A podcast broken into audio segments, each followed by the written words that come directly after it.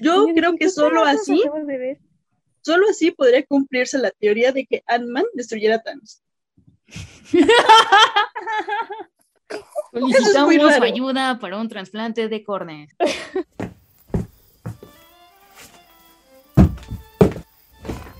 Ah, después de dos años de estar en este mundo medieval de magia y fantasía, al fin terminé mi granja. Creo que es buen momento para retirarme de pelear contra el rey demonio para cultivar mis coles de Bruselas. El podcast de frikis tercermundistas para gente con clase vuelve con más. Más anime, más manga, más cultura japonesa, más cringe. Segunda temporada.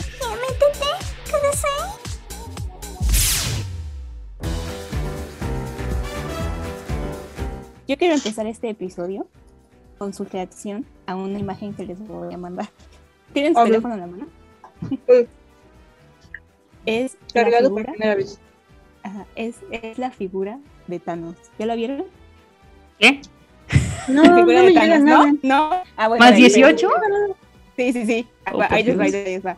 Quiero su reacción. Ay. Carajos. Ay, por Dios. No se lo había mandado porque quería su reacción para este capítulo. Ay, por Dios. Muy Solicitamos su raro. ayuda para un trasplante de córneas.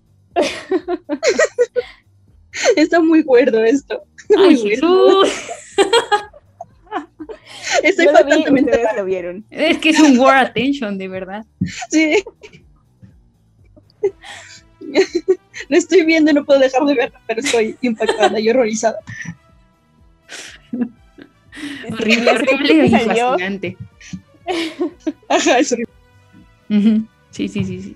Hay que asco ver otra vez. Ay, qué asca. A ver, ¿dó- ¿dónde encuentras estos?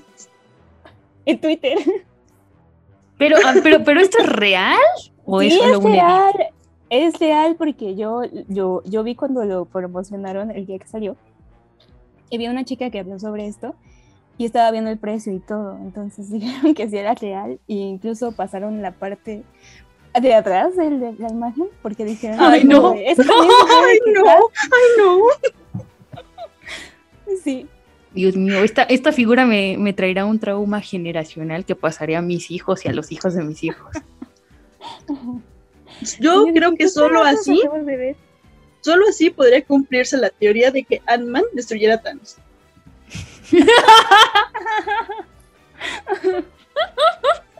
Como, como el tipo de The Voice. Ajá. Ajá. Ajá. como así. Uh, qué horror. Pusiste esa escena en mi cabeza. Uy, sí, no- uy, vi esa escena, te lo juro, no pude quitármela de la cabeza por dos días o tres. Ay, no. Ujú. Bueno, ya podemos eh, comenzar con la programación habitual. Regresamos a su programación habitual. Ahora bueno, no, voy a después poder, de, no voy a poder. de- después de insertar en nuestras cabezas la imagen de un Thanos sexual, o sea, yo, yo entiendo el concepto de fantasía de poder, pero esto es ridículo. esto es ridículo. No les estamos incitando a buscar figura más 18 de Thanos en Twitter, no, por favor. Pero mientras tanto, mientras lo hacen o no, eh, saludar a todo el público, gente que no se baña, gente bonita, ya saben, este es su podcast favorito, ya métete Kudasai, en donde adoramos el trasero de Thanos. Gracias a Marilloyos, Marilloyos, gracias por presentarnos esto. Es que si yo lo vi, ustedes tenían que traumarse conmigo. Ay, no. Y no, no te irías al infierno sola, claro que sí. No, claro que no. O sea, había, había esta moda de eh,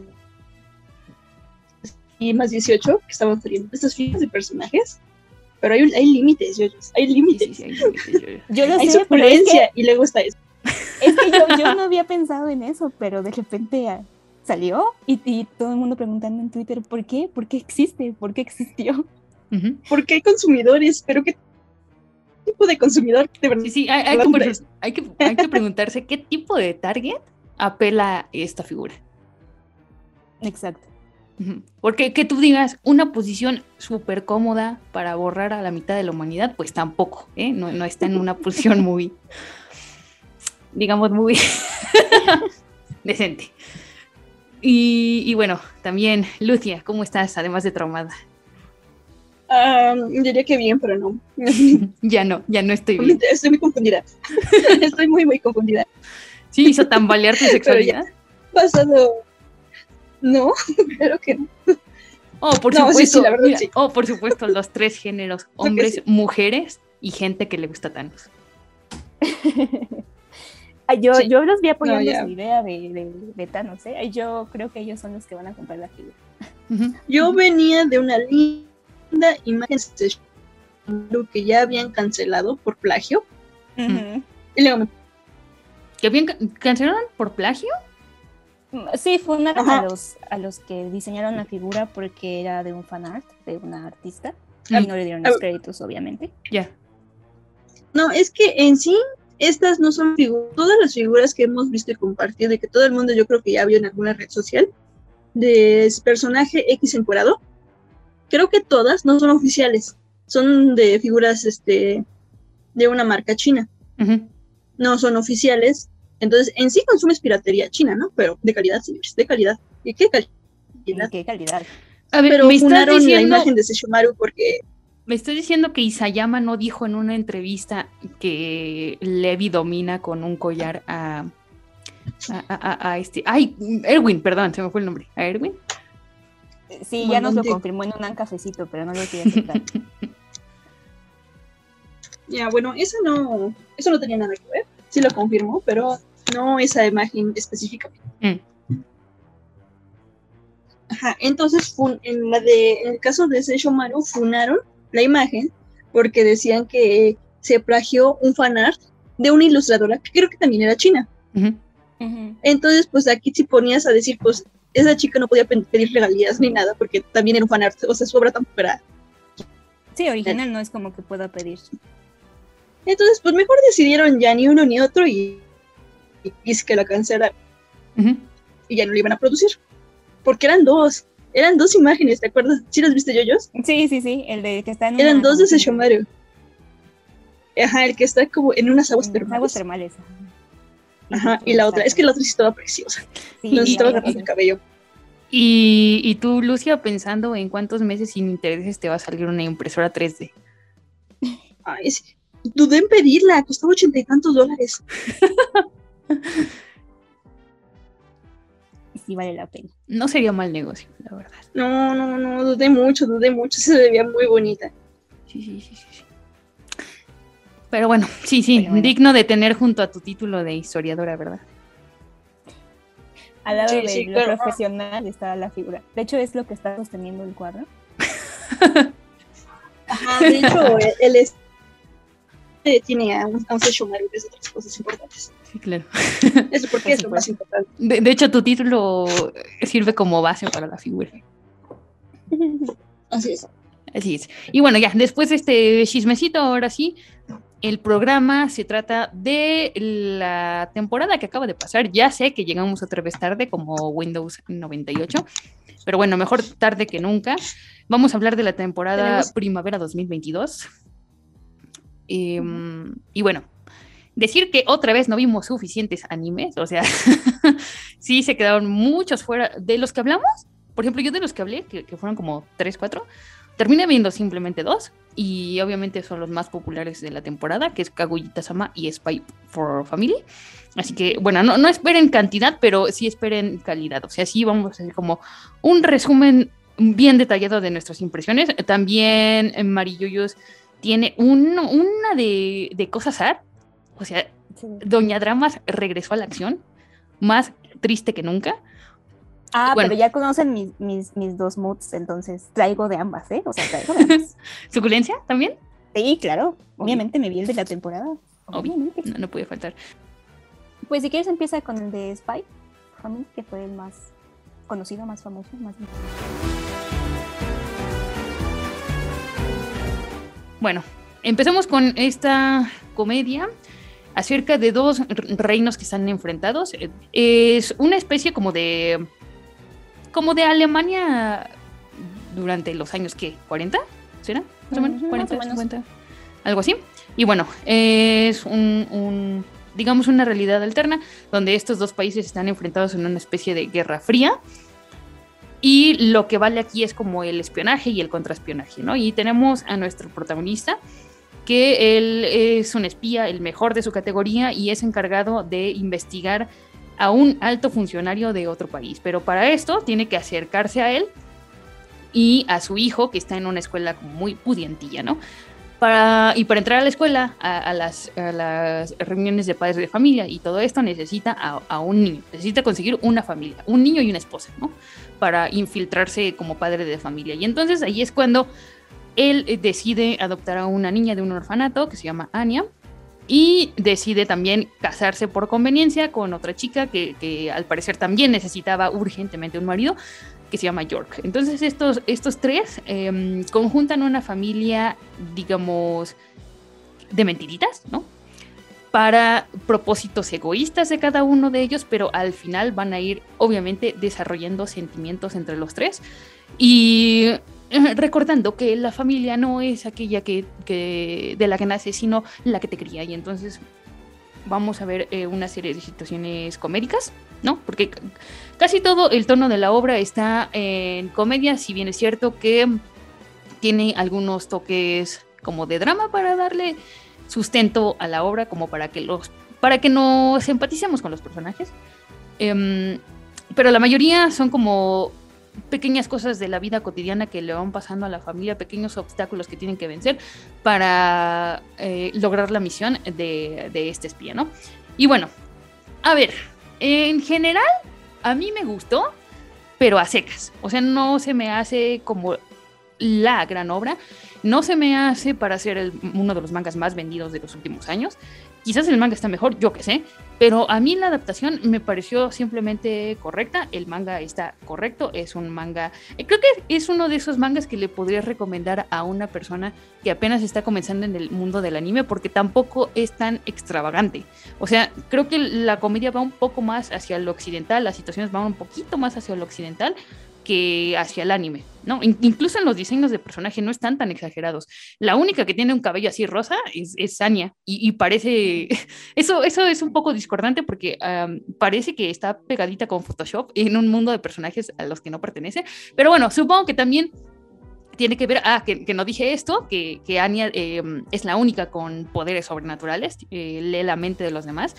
Y entonces em, esto también causa que que, que ella sea como los ojos del espectador dentro de la trampa. O sea, el, papá y la mamá están bien metidos en, ser uno un espía y, la otra una asesina, están en, estos papeles como súper serios. Y entonces llega Anya y, es los ojos del espectador eh, sorprendiéndose por, las cosas que piensan estos espías, ¿no? Es como, em, por ejemplo, la mamá, em, que es que trabaja por las noches como una asesina, siempre está pensando así de, oh, eh, me gustaría asesinar a esta persona inocente para que mi hija entrara en, en el colegio, pero no puedo, no sé qué. Y, la niña sí se queda con cara de what the fuck, ¿qué está pensando esta mujer? Asesinar. Y, el padre siempre está pensando en sus misiones.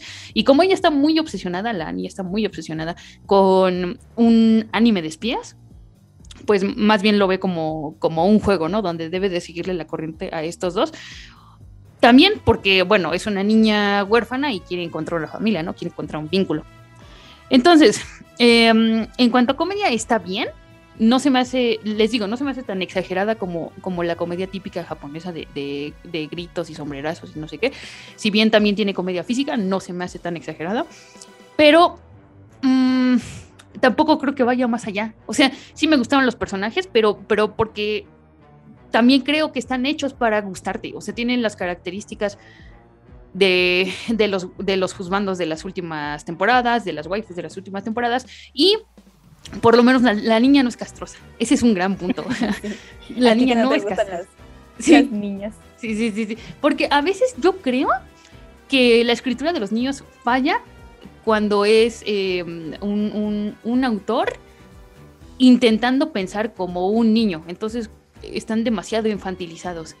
Y, y, Anya, a pesar de que sí tiene características pues de una niña de su edad que quiere jugar, que quiere, que quiere reír y todo esto, eh, sí, sí es un, sí es un personaje que tiene dimensiones, o sea que no es tan plano como, por ejemplo, a mí en lo único que no me agrada tanto de Kobayashi es la niñita, esta cana, ¿no?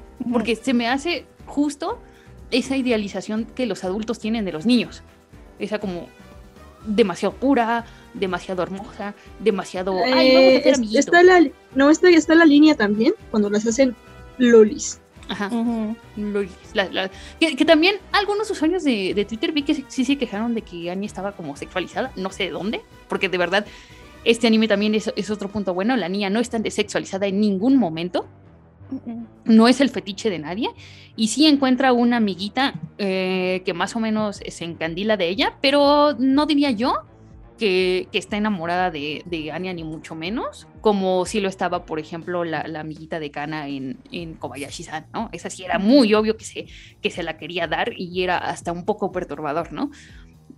Y... No. mm, De hecho, la, la amiga de, de, de Anya le gusta a su papá, el papá de Anya. el- Ah, el sí, sí, sí, sí, sí. Le gustan mayores de esos que llaman Sí, señores. sí, sí. Y no la culpo, no la culpo. no la culpo. Pero justo, y, y investigando un poco más, por ejemplo, em, de la historia del mangaka, vi que antes de tener Spy for Family, tuvo muchos fracasos. O sea, tuvo como tres one shots y, y dos mangas cancelados. O sea, ya llevaba bastante tiempo en la industria de la animación, como unos 20 años. Y además había sido ayudante de la autora de Auno Exorcist. Ujú. Y luego fue ayudante del de Chainsaw Man. Entonces, justo cuando fue ayudante de este vato que le está rompiendo, fue cuando encontró eh, la fórmula perfecta para hacer Spy for Family, que juntaba algunos de los elementos que él ya había puesto en sus obras anteriores. O sea, ya había hecho eh, una obra sobre espías, ya incluso había dibujado a Anya, no como la conocemos ahorita, era una Anya mucho más adulta, ¿no?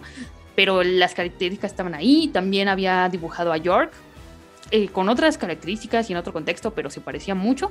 Y entonces eh, ese, ese vato estaba harto del fracaso y se juntó em, con otros autores, hizo casi casi un, bueno, no casi casi, hizo un estudio de mercado eh, sobre lo que había gustado de su obra. Y entonces conjuntó todo- todas las cosas que gustaron de sus obras y toda la paja y así logró Spy for Family. También eh, aludiendo a las obras que habían sido populares en los últimos años. Entonces, eh, en una entrevista también él ha confesado que ve más Spy for Family como un trabajo que como una obra que hace con pasión.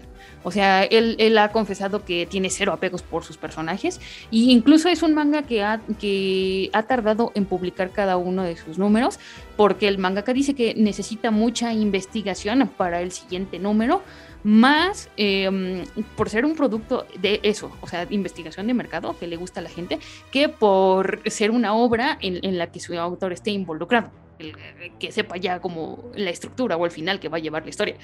Entonces, eh, en ese sentido, sí veo que es una ejecución correcta porque hasta la, la animación es muy bonita, es, es muy buena y tiene escenas de acción también muy disfrutables, pero es que es eso, para mí le falta un poco de alma.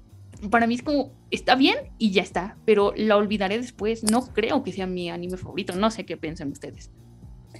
Para mí, sí concuerdo contigo en que es un anime muy digerible. O sea, en que tú lo ves, te guías un ratito y, ay, sí, qué bonito, y ya. O sea, no es como de, no manches, necesito el siguiente capítulo, es la trama muy profunda. No, o sea, simplemente es un anime que, que, que digieres, entiendes, y además que, que también tiene su, por su parte de comedia, pues divierte.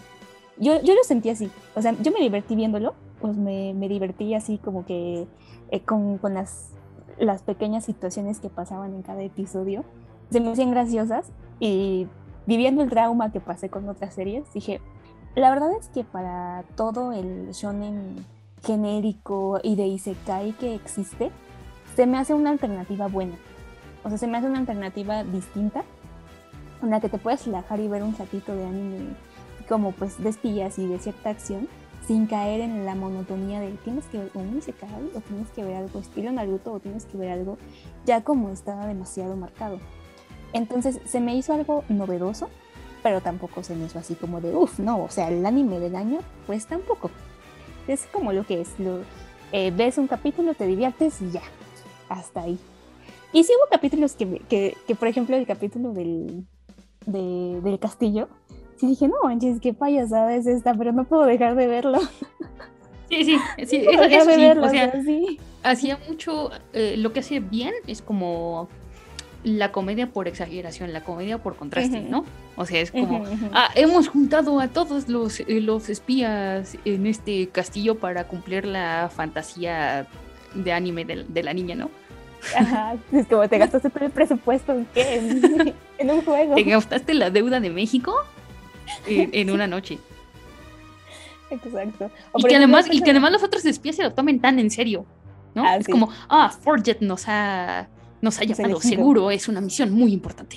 Oh, qué gran qué, qué, qué, qué gran actuación hace ese señor y, y él, y él está súper apenado que no quiere hacerlo. sí. sí, por ejemplo, esas cosas, ¿no? O sea, Ujú. a mí se me hizo divertido en ese, en ese sentido porque se me hizo muy relajado, o sea, no era como que, ay, tengo que poner 100% atención porque si no me voy a perder la drama. Como de, pues, pues no, en realidad no. Es más disfrutar como los pequeños momentos. Y, además. También es una serie de confort porque al final sabes, sabes que Sí. estos tres personajes se van a unir, que, que el Forget va, es un espía que al, al depender de otras personas en esta misión va a aprender a confiar y va a volver a su sueño de tener una familia, que, que York em, por intentar salvar a su familia tal eh, se va a hacer como más decisiva, más independiente y que la niña va a encontrar por fin un papi y una mami que la quieran y ya está. O sea, no tiene más misterio. Y, y que además va lento, ¿eh? Porque yo me esperaba así como que un poquito más de, de cuestión dura, de datos duros, de, de en qué momento se van a encontrar o van a saber sus identidades o eso. Pero es algo que ni siquiera en el manga ha ocurrido, entonces es como, uf, no, van a tardar por lo menos dos, tres temporadas para que podamos ver lo concreto de esta historia o lo, lo principal de, de resolución de esta historia. Sí, Entonces sí, sí es como para que te relajes, disfrutes y ya está, así como que digas, uff, super serie del año. Pues no, pero la verdad es que sí me divertí mucho y sí me relajaba y sí me reía. O sea, no puedo, no puedo decir que no porque sí pasó. Más con el último episodio cuando van al, al acuario Ujú. y el tipo este, este se hace de trabajador ahí con los pingüinos. sí, sí, Ay, me sí. dio mucha risa ese episodio. Se me hizo muy bueno. Oh, o sea, sí, divertido. Sí, sí, o sea, sí, sí tiene sí. unos sketches buenos, no, no lo voy a negar. Y sí es una serie disfrutable y ligera y tal. Pero no sé, si están buscando un anime que llame su atención más que pasar el tiempo, creo que este Ujú. no es el correcto. Porque además, es que también hace cosas malas. Por ejemplo, tiene chistes muy repetidos. tiene- Ay, no sé, por ejemplo, a mí el director ese de la escuela, el que siempre dice, ay, qué elegancia la de Francia. Pues es como, ya señor, sí, que es elegante, que ya lo sabemos. Oh, el señor Foyer ha, ha golpeado la mesa con, con un puñetazo. ¡Qué elegancia! Como, ah, Sí, sí, ya, sí. sí, demasiado. Sí, sí, es un poco repetitivo. Sí, es, es como un a chiste contado de- tres veces, es un chi- un chiste explicado y ya pierde toda la gracia. Yo voy a llegar de Margetix a decir, yo no la vi. Ah, No, ah, no me llamó la no, no me llamó la atención. O sea, es que a mí como que el fandom en mis grupos que estaban siguiendo, ya saben, grupos de morritos, Claro. espantaviejas, Mm, este andaba súper con el hype de la expectativa porque pues la gente leyó el manga o ve que saca, está sacando Panini títulos que yo obviamente yo creo que Panini ya sabe en sus licencias o en sus comunicaciones de que les van a hacer anime, entonces es como que compra segura, ¿no? ujú. Porque pues Sí, cómpralo claro. porque va a tener su anime. Entonces andaban como que esa gente muy emocionada. Yo lo intenté leer, pero no sé, se me fue X a comparación de otras historias que me interesaban más o, o que ya estaba en la expectativa. Y no, y luego vi, yo vi los, este, o sea, toda esa temporada, todo el fandom otaku estaba hablando de esta serie. Pero no me, a mí no me llamó la atención. O sea, nada más cuando Yoyos me dijo que estaba viendo que estaba buena, cuando inició, iniciamos el, el episodio de esta temporada, Ujú. ahora sí que como ella me lo contó, sí, sí me llamó la atención y lo hubiera visto si hubiera tenido tiempo, pero como que me espantaron, o sea, me espantaron esta serie, como que ya no, me la arruinaron antes de verla. Sí, Y las no- espantaviejas 3000. Ajá. Eso es lo Bueno, malo, sí. Sí. Pero no, aún así, lo que vi, sus resúmenes, sus opiniones, los videos que hacían del chiste, como que no me llamaban tanto la atención. Entonces para mí no fue... Fue muy X y yo también creo que va a ser como que el sí, a lo mejor sí estuvo bueno, sí fue la comedia, pero va a estar X. Sí llega hasta ahí. Eh, o sea, ya no... ¿Creen que tenga segunda temporada? Sí, yo estoy. yo Sí, obviamente. Sí, sí, sí. O sea, popularidad la tuvo. Em, Trasfondo, no creo.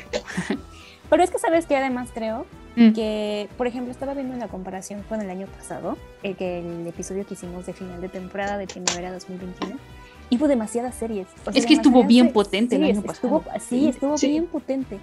Y este, en este casi no. Entonces, como que también eso ayudó a que tuviera más popularidad la serie que como algo Yo creo que sí hubieron series buenas, pero no fueron tan populares. Ya sea por el Mm. fan, y principalmente por el fandom, porque, ah, y aquí venía a hablarles de otra serie, y también el- que hubo, que hubo algo raro, ¿no? Porque eh, hace, creo que fueron hace tres años o hace dos años, hubo una serie que salió el hype, y yo esperaba que como era la segunda parte, volviera a estar en el hype, y no lo estuvo. O sea, pasó sin pena ni gloria. Y estoy hablando de mi héroe del escudo. Había memes ¿Qué que decían así como de está, este, la serie que está en, en emisión y nadie notó el anime y pusieron esa imagen de que nadie, Sí. nadie se acordaba, estaba así Y como se me hizo. Es que yo sí estaba en el, en el hype. Ya, ya saben que yo, yo era de esa persona que odiaba los isekais, odio los isekais, pero por alguna razón los estoy viendo y los sigo viendo. Sí, sí, sí. Sí, sí, sí. Entonces, yo entre tantas series que vi, la última que vi fue Tate no Yusha. Y dije, ¿dónde? Y la vi porque también se me hizo raro de que a lo mejor no estaba tan buena. ¿Dónde está el hype? Pero aquí viene la diferencia, porque y ya lo veníamos hablando en episodios anteriores, de que creo que la comedia está supliendo otra vez, está suplantando los isekais. ¿Al- ¿Acaso estamos viendo el ocaso de los isekais de nuevo? O sea, ahí en esta temporada, creo. Pero se me hizo muy, muy extraño. O sea, o la gente literalmente ya nada más quería, como dice Yoyos, relajarse y disfrutar así como comedia. O no sé, porque esta, esta segunda temporada es que también se tardaron mucho en sacarlo. Se- o sea, se aventaron un Shingeki no Kyojin Ujú. de "Ah, vamos a tardarnos un chingo para hacer. O sea, y tenían mucha expectativa, pero la verdad es que la serie tiene calidad. Ha tenido un dibujo bonito y empezó, empezó con todo. O sea, la vez pasada iniciaron con un arco, con un primer episodio introductorio de una hora, como la de Re Zero, que igual duró un montón su primer episodio. Ujú. Y así, y te, te empieza a desenvolver un héroe que ahora sí que le pasó como a Otso, ¿no? Perdió la fe en la humanidad volvió humano. Algo se Sí, rompió. ya estaba- era- era- Algo se rompió. Algo se rompió Otso. Ah, pues así le pasó al protagonista, que pues le dicen buen protagonista, la verdad es mi juzgando de los isekais, o sea, no hay nadie, na- na- no hay otro personaje masculino de un isekai que se me haga tan, tan guapo como Naofumi. O sea, el, el güey es un amargado. O sea, literalmente, o sea, él viene lo que va y quiere, la, quiere terminar sus misiones para alargarse a su mundo. Y para y tiene sus misiones son evitar las este, las olas que quieren Ujú. destruir a la humanidad en esos mundos. Ok, hasta ahí quedó la historia, conoció nuevos personajes, se quedó en continuación. Y este, este primer tiene como que dos, tuvo como que dos arcos esta temporada. Pero se echó el primer arco de volada. O sea, como les digo, empezó con todo. O sea, le entraron a los putazos así en el segundo o tercer episodio. Y terminaron con un mini arco en el episodio 6. Y para ver tanta acción, se me hizo bien extraño que nadie hablara de ella. O sea, ¿qué le pasó a la serie? O sea, que literalmente se fueron de, de la acción y poderes mágicos y esas cosas a la serie de una niñita que lee los pensamientos de sus papás adoptivos. Sí, sí. Y fue extraño, pero, pero ¿qué creen? Como que sí, yo la vi, sí estaba entretenida, pero como que ya estaba un poquito X. Yo la abandoné a la mitad, porque se va a otro mundo, a un mundo, todavía otro mundo alternativo, y Naofumi tiene que empezar desde cero, porque ya había subido de nivel. Y ya como que dije, no, ya, ya no, ya no, o sea, no sé si la gente diría si se, sí se iba a poner mejor o algo así, pero como que dropearte a ti mismo no te ayuda cuando tienes competencia en otras series. Fue, fue más raro, fue una mala decisión. Se tardaron mucho, pero, o sea, al quien les haya gustado, pues si la siguieron y les gustó, pues chido. hay que me cuenten si valía la pena, si la tengo que continuar. Pero es que sí, tal cual pasó sin pena ni gloria. O sea, no hubo nada relevante. Fue, fue extraño, o sea, todavía tengo como que un mal sabor de boca. O sea, no un mal sabor de boca, pero tengo más bien tengo un vacío. Ujú. Tengo un ¿Qué vacío de pasó? Isekais. Ajá. Sí, mi algo mi espíritu de Isekais no está no estuvo completo, no lo pudieron rellenar. ¿Sí? Ajá, quedó, no sé, quedó quedó raro, pero eso me llamaba la atención. O sea, como que la gente está está cambiando de, de género de moda o no sé. Sí, es que supongo que también eh, hay que ver que el Isekai ya tiene 10 años siendo el pues, rey. O sea, ya, ya se está acabando su década, ya está en el ocaso. Pero vamos para el romance shonen. Ah, sí, el romance 10 shonen para, está espérate, para, rompiendo. para discutir 10 años con vatos que dicen que están que se están rebajando y están aceptando que el shoyo es bueno, cuando no, Ah, carajo, sí. están siguen viendo el romance shonen, no es shoyo, no es shoyo. Ellos nunca van a ver shoyo. Dios mío, bueno, esa 10 fue años de- de verte pelear con gente en Facebook, ¿verdad? Sí, a van a ser unos largos 10 años. Sí, sí, me voy a hacer más anciana en estos 10 años de lo que voy a de lo que es realmente. Pero no. Ay, es que no, no puedo con esta gente. Pero bueno, es- eso fue Tate no Yusha, segunda temporada. Eh, estuvo, Pero, estuvo ¿la recomiendas? buena. A los que les gusta la primera temporada. Sí, sí, sí, sí. O sea, yo por tiempo y porque ya es que lo dro- se dropeó solito el tipo. Así de, ay no, ahora inicia desde. O sea, el opening me está dando spoilers de que van a venirse nuevos personajes y batallas bien chidas. Pero ya desde que se empezó a bajar de nivel, dije no, y vuelves a ver a la Raptalia chiquita, Ujú. como que no me agrada la Raptalia y verla otra vez de niña, no, gracias. Mm.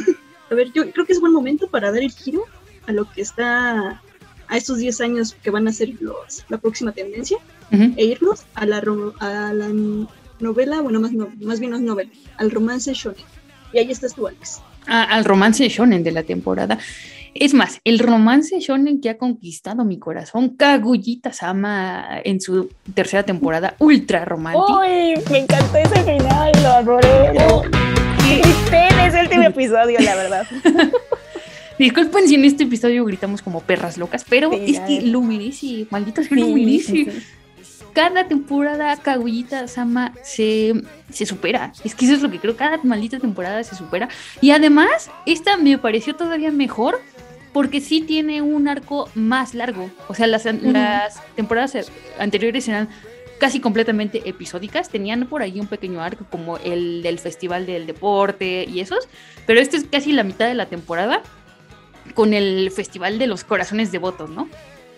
Y porque además, eh, al final es un, es un romance que no se extiende demasiado, que por fin cumple con la premisa que habíamos estado esperando durante la primera temporada. Por lo menos la relación ha avanzado entre el presidente y Kaguya. Pero bueno, ¿de qué va esa temporada? Pues básicamente es el penúltimo, bueno, ya es el, va a ser el último año de nuestros protagonistas.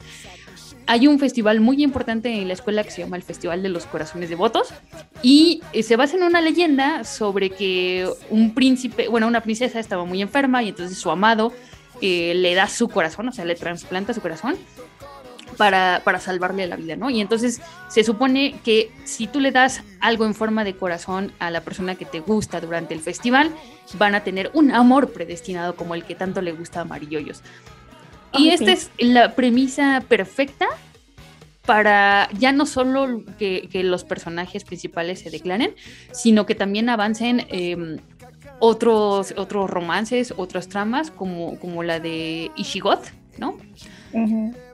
Y, mm, y además, también ver un, un desarrollo tanto emocional como entre, eh, eh, entre la misma pareja, tanto del presidente como de Kaguya. O sea, por ejemplo, vemos una relación mucho más profunda, que ya no solo va del, ah, me gusta o me atrae el presidente por esto o por el otro, no.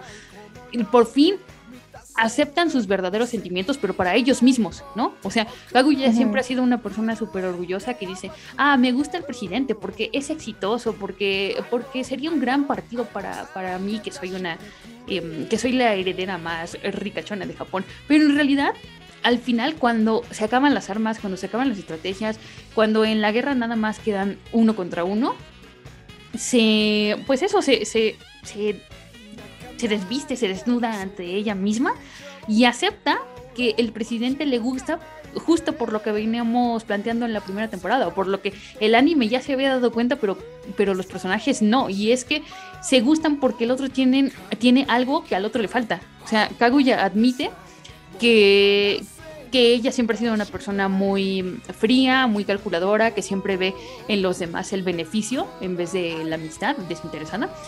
Y lo que le gusta del presidente es justo eso, su calidez humana, que pueda ayudar a las personas sin recibir algo a cambio, que se esfuerza en hacer las cosas porque es lo correcto, ¿no? Y, de hecho, incluso ella se siente como una mala persona a, comparación del, presidente. Y por eso quizás eh, se, se, da cuenta de que ese es el verdadero miedo que ella tiene al rechazo, que el, que el presidente diga, ay, no, tú eres una basura de persona, no quiero estar contigo, ¿no? Y por otro lado, vemos que el presidente eh, se siente de alguna forma inferior a Kaguya por todo lo que ella tiene y todo lo que representa, todo su poderío material, todo el dinero que tiene, todo, toda la herencia familiar con la que cuenta, el apellido, ¿no? Que, y que por eso justo se, esfor se esforzó desde el día uno para intentar ganarle las calificaciones a Kaguya, no como un juego de, de, honor de a ver quién es el mejor, sino más bien como para ser digno de ella, ¿no? Que, que apenas si, si, puede empatarle, ajá, si puede empatarle las calificaciones, entonces apenas puede sentirse digno de ella. Y no sé, uy, es que es que el final. Uy, no, de verdad, sí, yo estaba así como, no puede ser, qué épico final, o sea. Uy, sí. Es que sí es la revelación ultra romántica que mi alma necesitaba, de verdad. Sí. Volví. Y luego me preguntan por qué tenemos tantas tan altas expectativas en el amor. Sí, sí, sí. sí. Sí, sí, sí, sí. Luego ven porque un cartel de, de quiere ser mi, mi, mi, novia con música de banda. Turururu. No nos basta. Es que no nos basta. Por, después de todo lo que hizo el presidente, eso ya, ya, no me, ya no me satisface, ¿sabes? O sea, mis expectativas en el amor están en la estratosfera. Porque... Y que además, uh -huh perdón, perdón, pero es, es, un punto importante y que además no lo hizo para hacer presión social, lo hizo de tal forma en que solamente ella pudiera darse cuenta de, del tipo de declaración que iba a hacer. Ah, sí. Y que sí funcionó, o sea, es que eso además es, el, es el detalle. No es como de, ah, sí, te voy a hacer un cartel para que me digas que sí, porque está aquí todo el mundo. Ajá, ajá. ¿Y no. cómo le vas a decir que no al presidente? O sea, no. Exacto. Sí fue como una escena súper íntima, una declaración es que ese, ese, ese, es el punto, o sea, fue una declaración de amor pública, de hecho todo el mundo pudo ver el espectáculo que, que se formó, pero solo ellos dos, eh, pero fue tan íntimo que solo ellos dos se entendieron. ¿no? Uh -huh. Y incluso, se, o sea, se encargó de lo que ninguno de los dos había podido, que es eh, anular el factor caos, que, que es este, sí, Shika, Fujiwara. que, y además me encanta porque um, usa, usa este, este es creo que la temporada que más usa los contra contrastes para generar comedia. O sea, mm. yo lo que creo de, de Kaguya-sama, y estaba escuchando en, el otro día en, en, otro podcast, y creo que sí empatizo mucho con la idea, de que su comedia se basa en los contrastes y eso es lo que la hace tan buena. El, el, los contrastes de, como espectador, ya estás acostumbrado a ver lo que pasa en las comedias románticas. Y, eso es lo que te esperas, ¿no? Pero Kaguya-sama siempre encuentra una nueva forma de salirse por la tangente o hacer una cosa inesperada. O incluso las expectativas no están en uno, sino en los propios personajes. O sea, los propios personajes piensan que las cosas les van a salir de una manera y al final la serie aprovecha lo, los huecos que ellos no vieron para hacer otra cosa totalmente distinta. Por ejemplo, eh, cuando, cuando este Ishigot invita a su crush al, a, al, a la casa esta del terror, ¿no? Uh -huh. que, que el, el propio Ishigo dice, ah, bueno, aquí, aquí ella se va a abrazar de mí porque es una casa del terror y vamos a tener um, mucho, mucha química y no sé qué, y al final lo separan por hombres y mujeres, ¿no? Sí. y termina cagándola más, ¿no? Bueno, él cree que la termina cagando más y por eso le regala una galleta gigante a, a su crush, pero él antes de eso no sabía acerca del, del, de, de esta leyenda de que si le entregas un, un- un corazón a quien te gusta es como declararte, ¿no? Como declararte formalmente. Entonces, él toda, todo el tiempo piensa que la ha cagado monumentalmente porque la, la- la tipa aceptó su galleta pero salió corriendo y, y todo el tiempo lo está evitando y no se da cuenta de que hizo la jugada del año, la, la jugada perfecta. Oh, sí, esa es una Maravillosa jugada. maravillosa jugada. y, y no sé, o sea, es que hay tantas cosas buenas que decir de, de, de Kaguya-sama, por ejemplo, las referencias que usa. Eh, ju- em, eh, justo eh, eh, en esta parte de los contrastes también usa referencias como de otras series. Cuando, cuando está la, la declaración ultra romántica ya en el techo de, de- del reloj y todo, que, que Fujiwara y sus amigas se asoman por, por una de las ventanas, ¿no? Con, con unos Ah, sí, con binoculares. unos binoculares. ajá. Ajá, sí, sí, sí, sí. Y, y de repente a la tipa la, la atraviesa un rayo de. un rayo homosexualizado. un rayo de corazoncitos. Esa es una. Es una um, escena calcada de, de uno de los Gundam. Es como una escena de, de acción súper épica en Gundam, pero, pero aquí es, es como lo mismo, pero es como Pero que. romance. Ajá, con el romance. O sea, le reinició la vida, le reinició el cerebro a la tipa con tanto romance. Y creo que me identifico, ¿sabes? Sí, Creo que sí soy. Sí soy, sí soy. Sí. Sí, me dio, me dio 100 puntitos de vida ese día, Ay, sí. la verdad. Sí, sí, sí. Y me, me emocionó muchísimo ese episodio. O sea, a pesar de todo, ya dije, no puedo creer que voy a ver esto animado, qué genial. Y aún así estaba muy emocionada. Fue, me vi a mí misma otra vez viendo y disfrutando muchísimo romance que no veía desde hace mucho tiempo. Y que todavía va, ya se anunció una película como para finalizar la historia. Porque ya estamos en, ya está a punto de terminar el manga, entonces también la historia ya va a tener su final. Y para sacar con esto ya no alcanza para una temporada, pero sí va a haber una película al respecto. Es que yo me voy a sentir como, como esa tipa cuando el rayo evangelizador de mi ship haciéndose canon me atraviesa el alma. Sí. O sea, sí. Y, y más si lo puedo ver en pantalla grande, porque también esa es una de las cosas que mm, me gustó mucho de Kaguya-sama, que supo cuándo terminar. O sea, no es una historia, porque pu- pudo haber extendidose hasta el infinito, ¿no? Porque hay, hay tantos tropos del romance escolar que pudieron haber utilizado, pero sabe justo cuándo detenerse. Y aquí me encantó que metieran ahora un, un fa- factor extra que ya no es eh, ya no es lo mismo de que ah los personajes ya no quieren confesarse porque porque son orgullosos porque no sé qué. No más bien eso ya quedó en el pasado y hemos pasado a otro tipo de conflicto que es ellos dos eh, contra el contra reloj no porque justo el presidente se iba a ir a Stanford eh, había poco tiempo para confesarse ya no se podían andar con rodeos y es un poco lo que va a suceder, creo, en esta temporada, ¿no? Antes de que termine la escuela, quieren vivir su romance escolar que tanto desean. Y yo voy a estar en primera fila para ver cómo, cómo ese amor florece.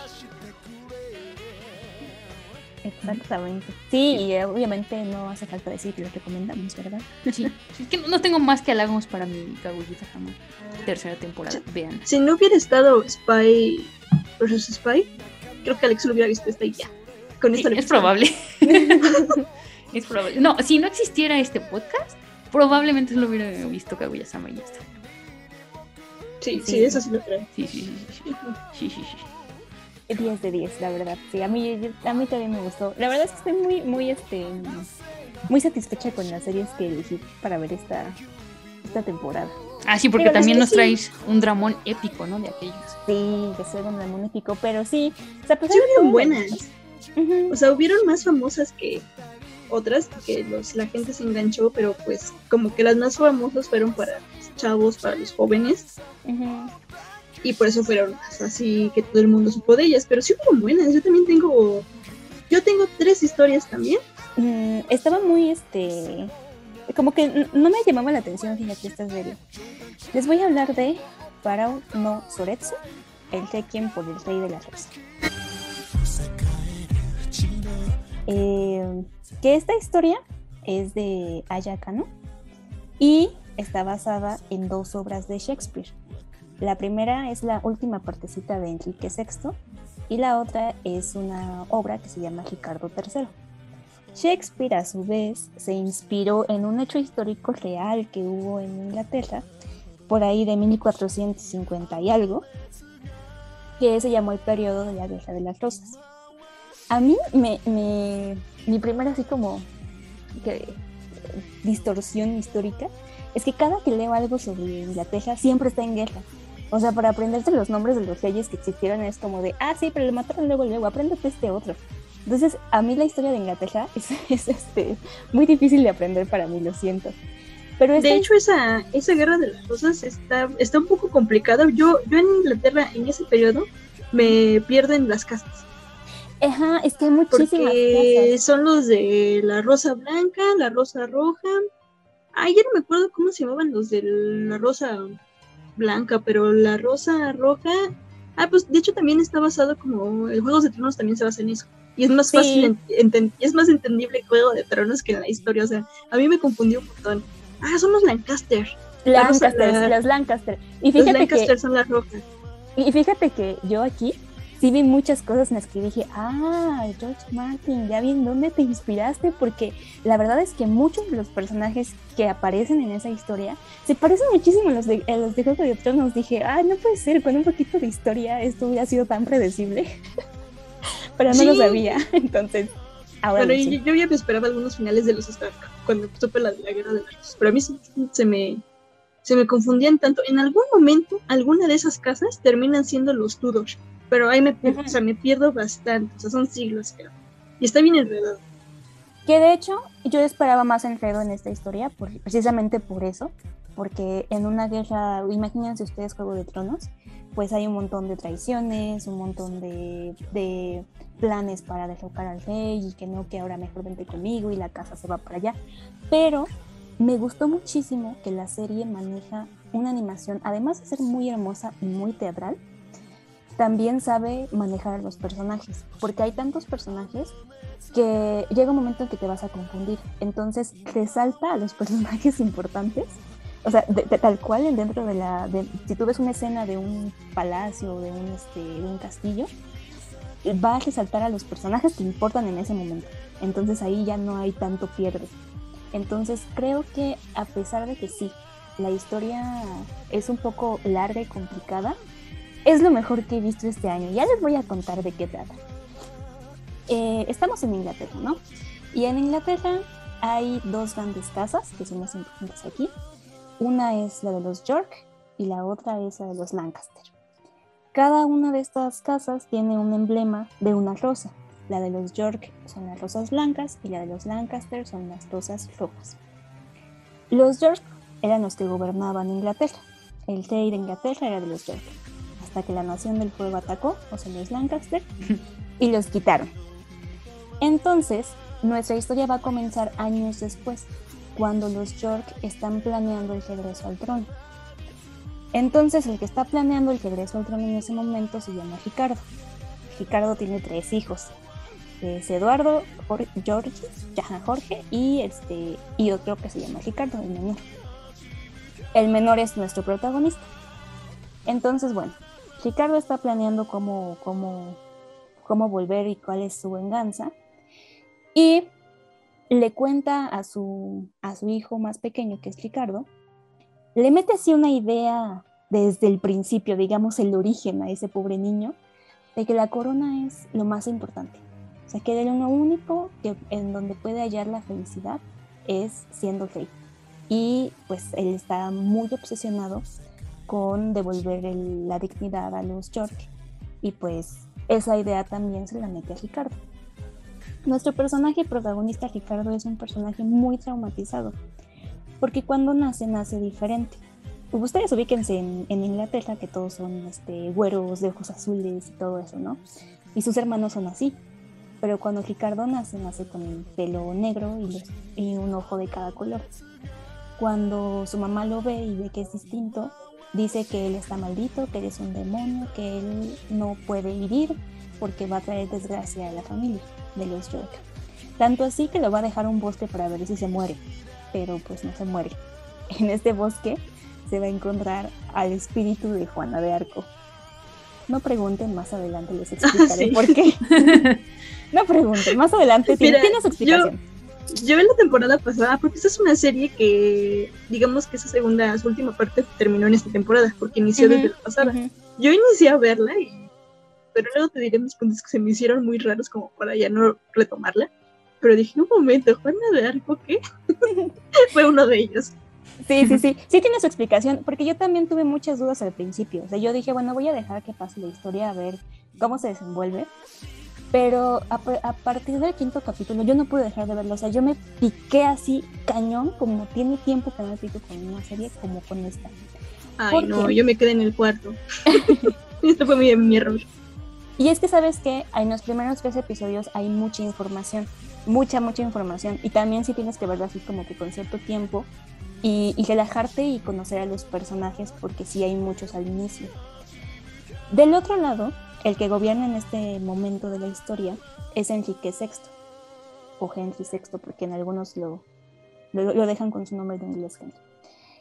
Él también es otro de nuestros personajes más traumatizados porque él es un rey que ya está harto de ser rey, tanto que está así como a un borde de la locura y del shock, porque ha vivido tanto, o sea que para empezar él jamás quiso ser rey, O sea, es porque nada más el- el- la nobleza y la asociación de la familia. Y a él sí le importa la gente, o sea, él es un buen rey, ya, ya viéndolo bien, él sí era un buen rey, sí, se- sí le importaba a la gente y no quería una guerra. Entonces, él está muy espantado porque los York en algún momento puedan llegar a, a, a porque sabe que va a pasar tarde o temprano. Entonces, pues Ricardo, el papá, el personaje papá que está planeando la venganza, le dice a su hijo, ¿sabes qué? Yo te voy a traer la corona, nos vemos en unos años y voy a ir a la guerra. Y pues su hijo Ricardo, además, Ricardo hijo tiene una, pues una obsesión con su papá porque es la única persona que lo quiere. Entonces es la única persona que lo acepta como es y le dio el nombre de, pues, de Ricardo, ¿no? Dijo, no, pues yo voy a llevar el nombre de mi papá y pues yo tengo que ser como leal a él, ¿no? Entonces pasan los años y cuando regresa el papá, le dice a Ricardo, ¿sabes qué? Ya regresé de la guerra, pero eh, lo mejor es que no, no, no, no, hubo una, no hubo ninguna guerra, más bien hubo un pacto porque Enrique le dijo así como de, ¿sabes qué, Ricardo? Tú, tu ejército no, va contra- no puede ir contra mí, o no me vas a ganar. En lugar de pelear, mejor yo te cedo el honor, el nombramiento de ser mi duque, de ser mi, mi mano derecha, es más, tú toma las decisiones si quieres, porque yo ya no quiero ser rey, pero pues así como que por lo bajito, ¿no? O sea, yo, yo me quedo con la corona. Y este Ricardo eh, dice, bueno, pues es la mejor opción, acepto. Pero su hijo ya estaba muy, muy, este, muy obsesionado con eso de que, pero papá, tú dijiste que, el, que la única, el paraíso era la corona, que la necesitábamos, que pues este, era todo o nada. Total que convence a su papá para decir, deshacemos el pacto si hay guerra. Y es aquí cuando todo se descontrola. Porque cuando su papá dice, bueno, sí, este- tienes razón, necesitamos el trono porque nos pertenece, Enrique dice, chin, sí va a haber, sí va a haber una guerra, ahí se quedan en su trampa, chicas, yo me voy. Y se va, o sea, desaparece porque no quiere ver la guerra y, se va, se va, se va al bosque. Entonces, este, pues Ricardo toma el trono porque dice, genial, ya llegué y no hay nadie en el trono, ya ganamos la guerra, ya, este, ya estamos aquí. Y, y pues ahí es donde todo empieza a ser un tremendo desastre. Para no hacerles el cuento tan largo, esta, vamos, a ver cómo, vamos a ver la evolución de cómo entre estas dos casas se van a arrebatar y se van a querer quitar el trono unos a otros. Pero esto es muy importante porque eh, tenemos a Ricardo, que está obsesionado con la corona, y a Enrique, que ya está harto de ser rey porque conoce el peso de, de lo que conlleva llevar la corona, y ambos se van a conocer en el, en el bosque, en esta parte donde Enrique abandona el trono, va a conocer a Ricardo. Y una parte que sí se me hizo un poco al principio como de what the fuck, es que parece que Enrique se enamora de Ricardo. Y yo dije, no manches, Enrique, tienes un hijo de la edad de Ricardo, ¿cómo, de, cómo diablos te vas a enamorar de él? O sea, eso no puede ser. Pero la historia... Ajá, yo eso lo noté, eso lo noté un poquito. Y Ujú. también se me hizo raro lo del papá, pero bueno, ya. Raras. Eh, Sí, porque no solamente el papá se enamora de Ricardo, sino también su hijo. Su hijo, el, el hijo de Enrique, que es Eduardo, también se enamora de Ricardo. Pero apa- aparentemente él no se da cuenta que es amor, porque él lo ve como un hombre. O sea, vamos a ver los trastornos y la locura que ya tiene Enrique más adelante, porque él le tiene miedo a las mujeres. Entonces, cuando ve que Ricardo es un hombre, o aparentemente es un hombre, pues dice así como de, ah, pues tú eres mi salvación, porque tienen una conversación así súper existencial sobre la vida y la muerte, que, y que el chico le dice, no, es que ya, yo, yo, yo lo que prefiero es quitarme la vida que tenía y pasar mi vida contigo, así como amigos. Y Ricardo así como de, güey, ni te topo, o sea, yo voy a la guerra porque mi papá acaba de ganar el trono, o sea, pues no inventes. El problema es que Enrique tiene una esposa, Margaret, y su esposa Margaret tiene todas las tropas de Francia porque ella es la hija de un noble de Francia.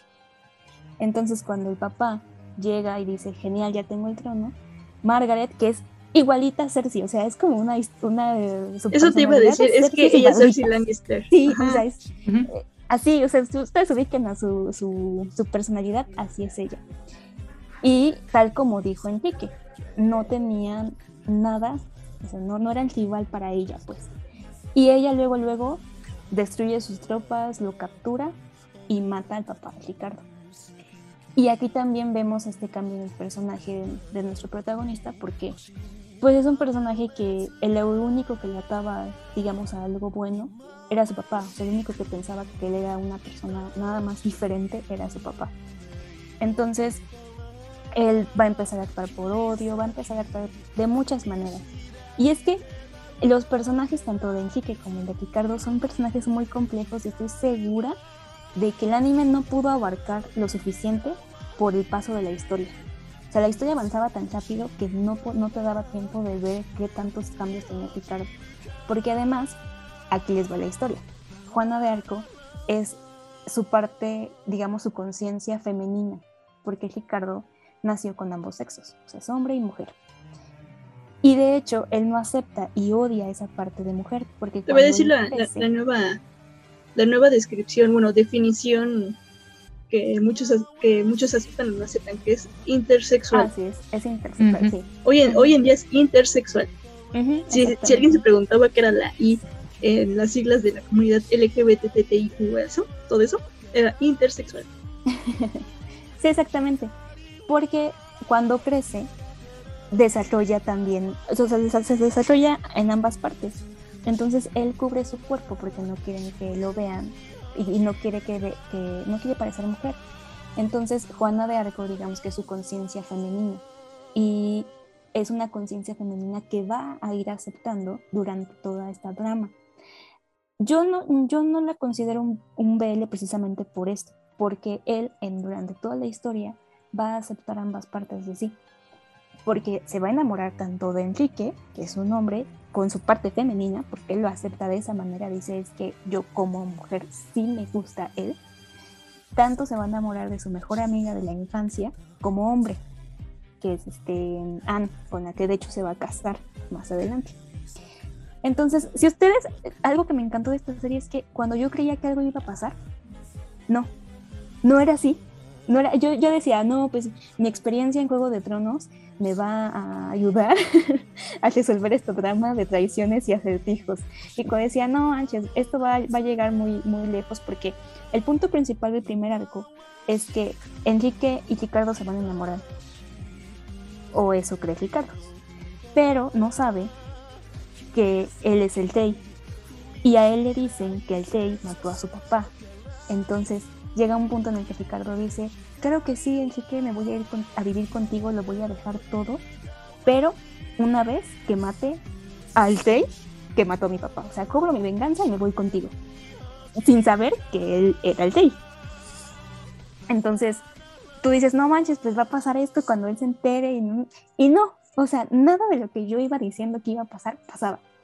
Y sí, hay muchísima tragedia porque en la guerra tú sabes que va a haber una tragedia tras otra y que no te puedes encariñar tanto con los personajes porque van a morir.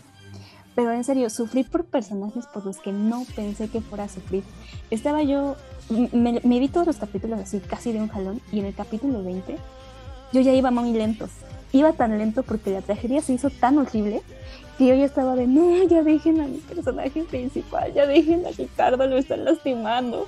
Ya, ya, ya no podía con tantas emociones que un solo capítulo podía llevar en, en, en toda esa, con todo lo que significaba, vaya, para el personaje. Porque además sí podemos ver, a mí me encantó mucho cómo, cómo pasamos de, de este principal que era un demonio a todo lo que hizo y cómo evolucionó. O sea, no, no te lo esperas en ningún momento ya en el capítulo 22 estaba yo llorando, como no tienen ni idea. O sea, yo creo que, que no había llorado tanto desde que vi To Your Eternity el año pasado, a Fuji, en el primer episodio. Así estaba yo llorando, llorando, ¿vale? Es que, ay, ¿por qué? No inventes. Sí, tengo, sí, tengo, quiero intentar. ¿Tienes? Tienes que verla. O sea, yo la verdad se la recomiendo muchísimo porque además me llamó la atención para ver parte de esa historia, de la historia real. Y aquí hay un punto importante, porque también estaba viendo que Shakespeare eh, describe a Ricardo no como intersexual, pero sí como un personaje deforme, horrible, como un sapo, así todo, todo lo peor del mundo, tal cual como lo describe en la serie, que es un demonio al principio, porque Shakespeare tenía ideas políticas y apoyaba a los Lancaster. O sea, aquí también influyó mucho su pensamiento para la descripción de sus personajes en su obra y que es algo que la, autora de esta historia toma de manera distinta, porque no es que no es que Ricardo sea un demonio, o sea, simplemente sí llega a adoptar un punto en el que pues todo el mundo dice que soy un demonio, pues voy a actuar como un demonio, ¿no? Ya que todo el mundo lo dice así. Pero en realidad no es una mala persona, simplemente es distinta. Y, y todas sus acciones tienen un porqué. Entonces, la verdad es que no me caben dos horas para explicarles todo lo que pasa en esta serie, pero de verdad, se, si no la han visto y la han escuchado, no es un DL. Si, si tenían miedo también por eso, tampoco. Es una, una historia, eh, pues, entre teatral, histórica, y es muy, muy, muy buena. 10 de 10. O sea que va a llenar el vacío que dejó Game of Thrones. Ay, sí, definitivamente, definitivamente. Es que yo, yo cuando vi que era histórica y que, o sea, sí tenía idea de, ay, la guerra, la guerra de la ok. Pero, ay, te juro que a mí sí me espantaron los primeros tres o cuatro episodios. O sea, se me hicieron raros, los personajes se me hicieron inquietantes. Te digo que entre Ricardo y la relación con su papá era así como de, ay, el papá es raro. Sí, porque no, no te das No, cuenta no que el sé. papá ya está al borde de la locura. Y de hecho ese es el problema, que Ricardo tampoco lo sabe. O sea, ellos se encuentran de manera casual en el bosque y él le dice que él ya quiere ser un pastor, que él... y finge ser un pastor en realidad. Y cuando Ricardo piensa que es amor, Enrique le dice, no, es que esto no es amor porque yo le tengo miedo al amor. Y, y es así cuando Ricardo se dice como que se le encoge el corazón porque dice, no manches, pero yo sí te amaba, qué horror. No, no, no, no, es que no, no, en serio, ustedes no se esperan lo que va a pasar. Y lo peor de todo, al, al episodio 13, se acabó, o sea, para mí fue como un final. Yo dije, ¿y qué va a pasar después de esto? O sea, ya, ya se cerró el ciclo, ¿qué, qué, qué, qué onda? O sea, no hay Cuando- segunda temporada, no va a haber segunda Sí, sí, sí, temporada. sí, sí. ¿o sí? Sí, sí, sí, sí, o sea, hay, hay 24 episodios. Yo al tercer, Ajá, es yo que en el no, episodio ella vio 13 la primera parte. Ah, ya, ya, ya, ya. Ok. O sea, yo en el, en el episodio 13 yo dije, o sea, ya no hay más historia porque, porque bien hasta aquí puede terminar. O sea, ¿qué va a pasar después? Y cuando empecé a ver a partir del 13 para el 20, yo dije, no manches, o sea, nunca me esperé esto. O sea, sí, sí, sí, fue como que no, no, no puede ser. ¿Qué está pasando aquí? Y tienes razón, cuando termina la, el- esta temporada, termina con los Tudor. Los Tudor están ahorita en el poder. Y la historia, tanto el manga como el anime, no han terminado. Yo creo que sí dijeron que iban a, a confirmar una segunda temporada porque la historia termina, o sea, no, no tiene todavía un final, Ujú. porque el manga tampoco lo tiene. Entonces, yo la verdad es que necesito recuperar mi estabilidad emocional para poder ver una siguiente parte, porque me dejó muy destruida esta, esta historia. Pero sí, ahí, ahí escucharon al demonio de mi habitación a las 3 de la mañana. Sí, sí, sí. ¿Estás sí, sí. ¿Pero qué pasó? ¿Qué? Y yo así como de, Ya "Es que- pasó, ya pasó. Yo "Es que Solo son monas chinas. Sí, así, no, no es verdad, no es verdad. O como ese meme que estaba, que se puso de moda este mes que decía, pues este, pues regrésate a donde estaban vivos. Sí. Voy a regresar a cuando estaban vivos. Mira, puedes ver los episodios, regrésate a donde estaban vivos, Donde eran felices. donde eran felices.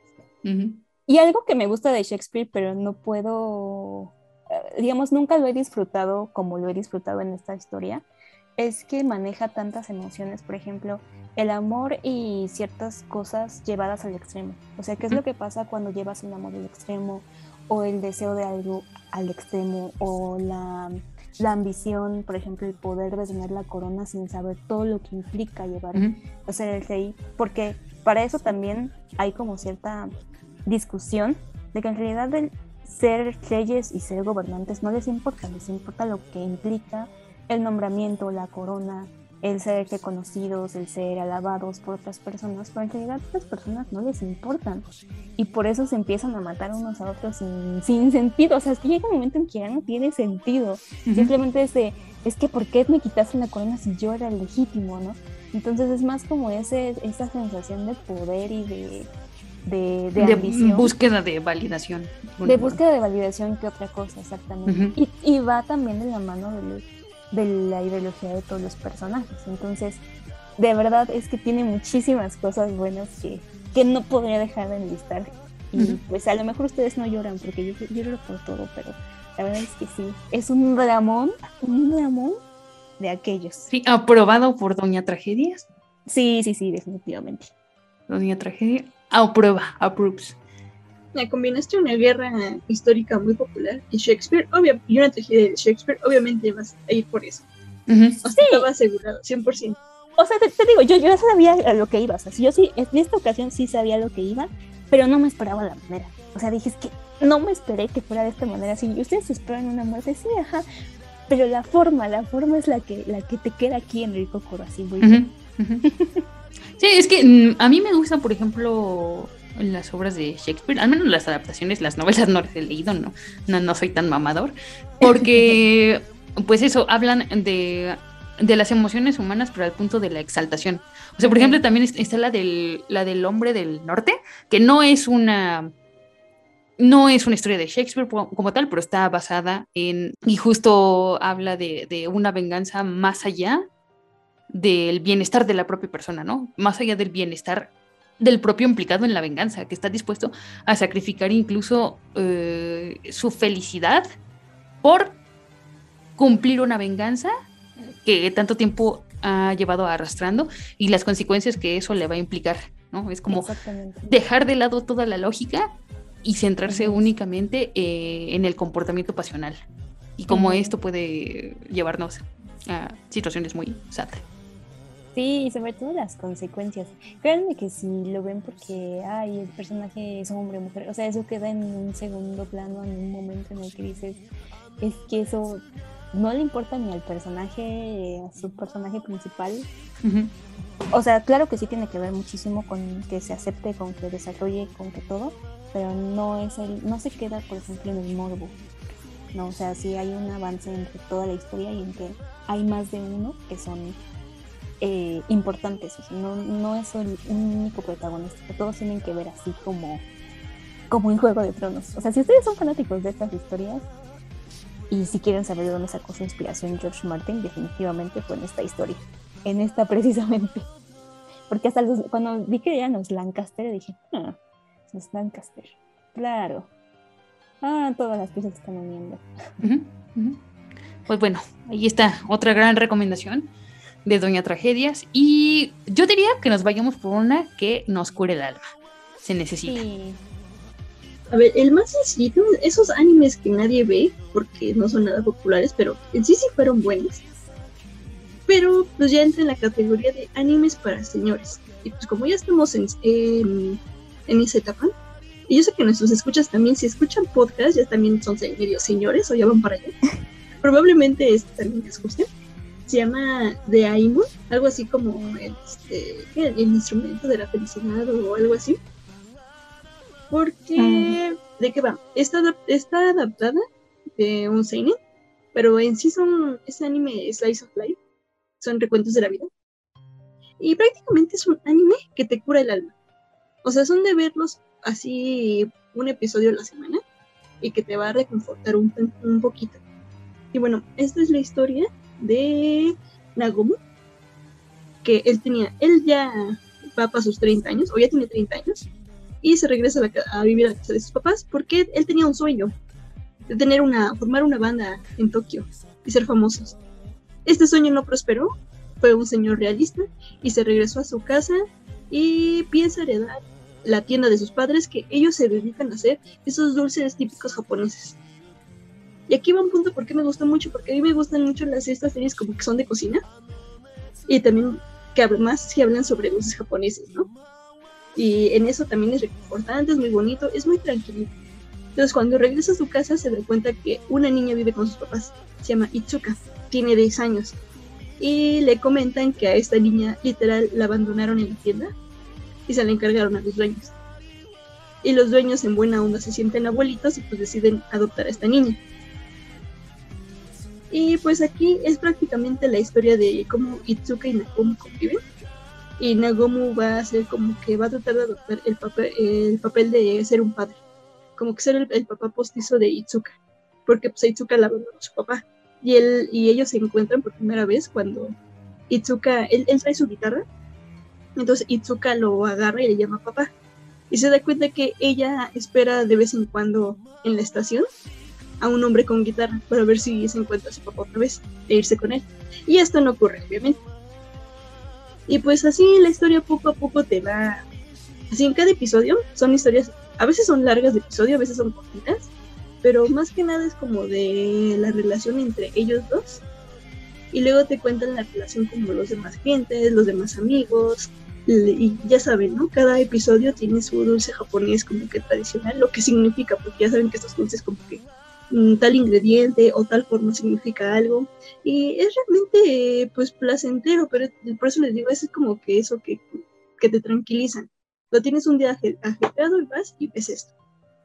Y pues, en lo que recorre la historia, pequeños capítulos, te vas enterando, pues, qué pasó con los papás de Itsuka, porque están ahí, porque el chico volvió, que en sí, de alguna manera, sí es como que maduro, como que ya este, su sueño de adolescente de irse a la ciudad y formar una banda, pues se da cuenta que no funciona y pues va y regresa con su familia normal. Y aquí te das cuenta quién era el papá de Itsuka, qué le pasó a su mamá, por qué Nagomu se vino, y de hecho lo sigue su novia, no porque terminaron, pero de alguna manera ella lo busca y ahí sigue la tienda. Y está bonito, está muy tranquilo, y sí, es este anime que son para señores. Pero no por eso es malo, y de alguna manera es entretenido, que no me aburrió tanto. Lo hubiera visto después de mi dramón histórico para calmarme un poco, pero no lo conocía. Me recuerda un poco al, al que sacó Netflix de Flavors of Young, creo que se llamaba. Ah, sí. que sí. también eran pequeñas historias basadas en, en la comida de alguna forma, ¿no? Porque la gastronomía japonesa es como demasiado unida a su cultura. Cada platillo tiene un significado, ¿no? Ay, a mí Flavors of Yours me aburrió.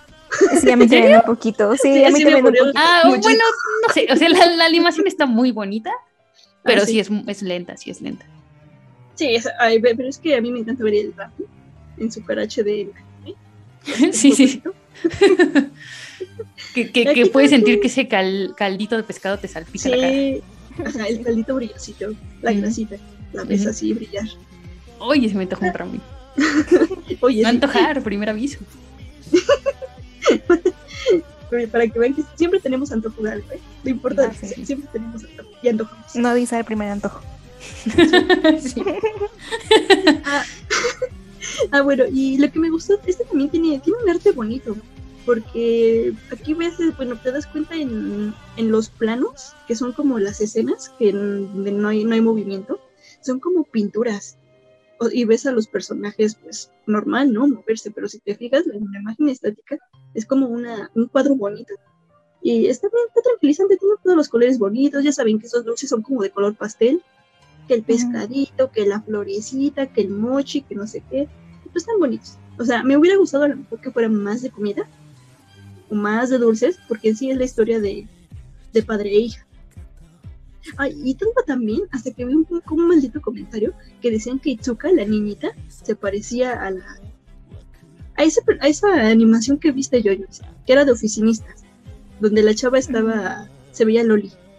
Ah, sí, la de. mm,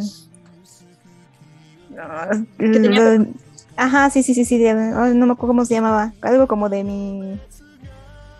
Mi senpai es molesto, güey. Mi senpai me molesta. algo así. Sí, y me, y me jodió el día ese comentario cuando dije, no, esta sí es una niña, no empiecen a sexualizarla, voy a hacer una Loli. Que la otra sí era una Loli. La otra esta sí. Es una, esta es una niña, déjenla en paz. Es una niña de 10 años. Que hasta ahorita que lo mencionas, no recordaba que la había dropeado. ¿Rompiste esa serie? Sí. Es que yo me acuerdo que tú la veías. Sí, es que, es que no, es que yo seguía el webtoon. O sea, el webtoon Ah, me sí, gusta, pero no, ya la serie ya no la vi. Ya no sé hasta dónde se quedó del, del webtoon. Y fíjate que no me gustó mucho el dibujo de los personajes. Esto está bonito, esto está bastante bonito todo. Reyes. Esos que Ujú. curan el alma, te tranquilizan. Sí, Sí, si te eres un señor que busca pase- que buscas paz en tu corazón, esto hubiera sido la buena opción. Bueno, ya nos evangelizamos lo suficiente, ahora sí vamos con lo ricolino. A ver, se llama Sanbyo Ato Yayu. Ajá, y bueno, esta historia es de una chica que, que ya tuvo relaciones con muchos patanes y ya dice, no, ya quiero un novio chido, que sea educado, que sea lindo, que me trate bien, que le trate chido. Y entonces va a una fiesta con sus amigos y se encuentra un chico que precisamente se ve así, o sea, se ve tranquilo, se ve calmado en una mesa, ni siquiera está tomando tanto. Y dice, ah, pues este es mi partido, este es mi, este es mi galán. Y quizás resulta que después de la cita le dice al tipo así como de, ah, vi que me viste porque parecía amable, pero en realidad soy un fuckboy. Y es así como de, ¿qué? Oh, no. Oh, no. Y pues sí, la verdad es que la molesta en ese episodio. Ustedes saben, así como, como son los, los yoseis de, este- de esta magnitud, de esta categoría. Y que la chica va a clases de baile y el maestro resulta ser este chico. Que baila bien el cuate este, porque hasta tenemos una competencia de baile y todo. Y uno de los amigos eh, de, de este chico le dice que pues sea el instructor de esta chava. Y pues ahí es cuando ellos van a empezar a tener realmente una relación. Que es, son esas historias lindas, porque es este, ya saben, es este gente ahí con, con, con trama. Pero pues básicamente me gusta esta parte del el cliché del tipo que es un patán al principio, pero que al final tiene sentimientos reales bonitos. Como de, ay, sí, pero te mereces sufrir un poquito. Ay, como si estas historias fueran reales. sí, sí. ¿Cómo si estas cosas Ay, como si pasaran? esas cosas pasaran, exacto. Ajá, porque pues el chico es así como de, no, yo este, no me enamoro, nunca estoy en una cita real y no sé Ujú. qué. Y de repente, pues ya saben, ¿no? La, la chica tiene un interés romántico que es como un rival kun y este tipo pues se pone celoso y todo. Entonces sí, es una muy buena historia. Me gusta que ya están haciendo muy buena animación de esto. O sea, sí, sí, le, sí le ponen empeño a la calidad de las imágenes. Mm. Eh, pero pues otra vez es una historia muy cortita, que solamente, según yo tiene como 6, 7 capítulos nada más. Y pues el manga todavía también sigue, entonces pues tendremos otra continuación. Que les adelanto, les voy a adelantar que ya me estoy viendo el suculento de esta temporada, que no solo es yaoi, que no solo es furro, sino también es Omegaverse. Ay, no. Ay, Potente, señora. Potente. ¿Se- ¿Será que esta es la década del Omegaverse? ¿Que va a entrar con todo? La Sí. hemos pronosticado, la hemos predicho, nosotros lo iniciamos.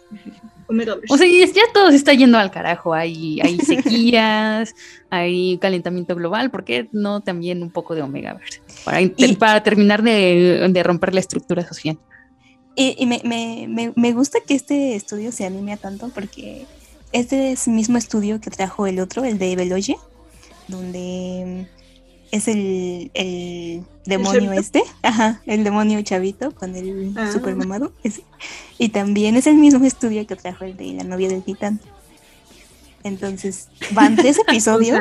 Saben a lo que se dedican. O sea, van a- sí, cuál sí, es su Van a partir tus expectativas en dos, ¿verdad? Sí, van tres episodios y pues, o sea, no me quiero adelantar, pero la verdad 10 de 10. Está bien, la, la fantasía de, de toda mujer, un fuckboy que no termine siendo su tema de terapia. También.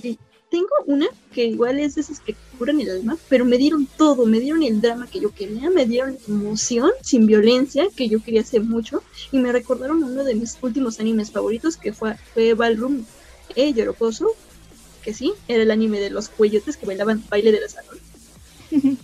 Pero es ahora- las piernotas. Ajá. Y ahora, muy parecido, me refiero a Dance, Dance, Dance. Y en esto me gusta mucho porque es un anime más basado en un manga mm, que sería como Seinen. Este manga casi hace shoyos, pero esta, este es un Seinen por ser como que de tema deportivo, pero me gusta mucho porque sí, ya vi que la animación adaptó el estilo del manga y el manga son como de esos shoyos viejitos que sí estaban todavía muy ojones. Por eso se ve como que un poquito raro la animación o el diseño. Porque como que es la adaptación de este shoyo viejito todavía. Y Ah, sí, sí. es este, al contrario, si ya había visto el otro que era baile de salón, que creo que era más raro, este es ballet.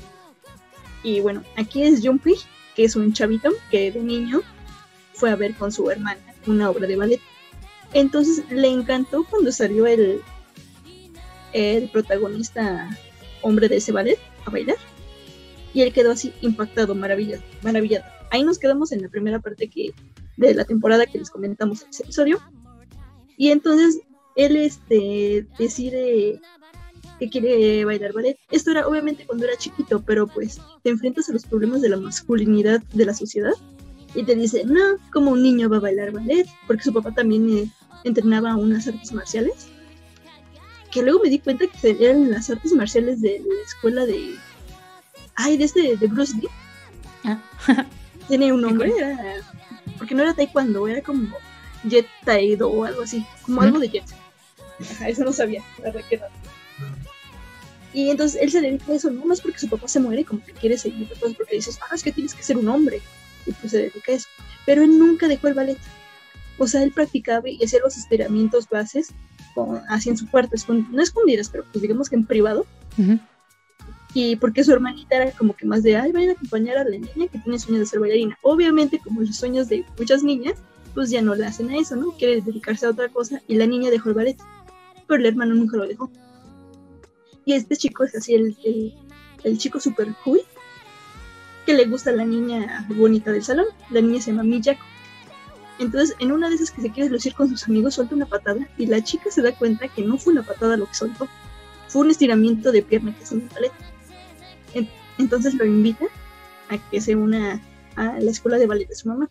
Y él no quiere, se hace el fuerte, se hace el macho, pero al final regresa porque pues, siempre sí, siempre sí le gusta. Y ahí conoce a Row, que es el otro protagonista, que se llama Mori, que, que ahí dicen, hace mucho énfasis en que su nombre significa ruiseñor Ujú. y él era extranjero. Entonces llega, y no, pero no va a la escuela, tiene que ir a su mismo grado, no va a la escuela, se encierra en su cuarto, quiere ir eh, a hacer ballet, pero al final no hace ballet, y se da cuenta que aquí te cuentan la historia de que este chico está ahí, solo con el trato de la maestra, que es la mamá de Miyako, que le dice, si vas a la escuela, tienes que comportarte como un niño normal, y si vas a la escuela, te voy a enseñar, te voy a terminar de enseñar ballet. Porque el tipo es así, es un máster en ballet, o sea, es la promesa de ballet de. Y a él le gusta mucho, pero tiene un problema, no le gusta ir a la escuela porque le hacen mucho bullying. Y Junpei se da cuenta de ello, ¿no? Pero como Junpei anda un poquito ardido porque Miyako siempre anda con Road y bailan bien y eso, pues no, no lo pela mucho, no se pelan los dos. Y luego se dan cuenta que el, el bullying que le están haciendo los amigos de, de Junpei, sí se están pasando mucho por. O sea, se enteran que su mamá era una idol que hace ballet, luego mejor se hizo idol y terminó su carrera de idol porque tuvo un escándalo sexual. Uy, qué Y Ron- drama. Ron, Ron no con- Ron no lo conoce para nada, porque aparte su mamá abandonó a Ron con su abuela. Entonces, y así, los, los desgraciados se pasan que en un homenaje de esos que hacen así como en el auditorio de la escuela y que son tan sentados, lo ah, ponen la canción, que fue la canción más, más famosa del idol, y lo visten como en el beat de marinerita, o sea, de marinero, pues. Y así lo lanzan hacia el público. Y dije, no manches, así fue así como entonces él así como que ve público, cierra los ojos y pues empieza a bailar. Así como que nada más como para salirse de, de la humillación o ese miedo que tenía. Y Junpei ahí se da cuenta que él estaba cagando porque dejó de, cuando vio a Raúl, él dejó de ir al ballet y vio que lo que él hacía era hermoso y como que fue más un acto de, de valentía para, para Junpei, ¿no? Y decide regresar al ballet, le pone un alto a los amigos o sus ex amigos y, y hasta que él mismo dice, no, ¿saben qué? Yo ya me voy del club de soccer porque yo quiero hacer ballet y me vale si digas que es para niñas o no. A mí me encanta andar en el ballet. Y así inicia ya como que ya de lleno su, su entrenamiento.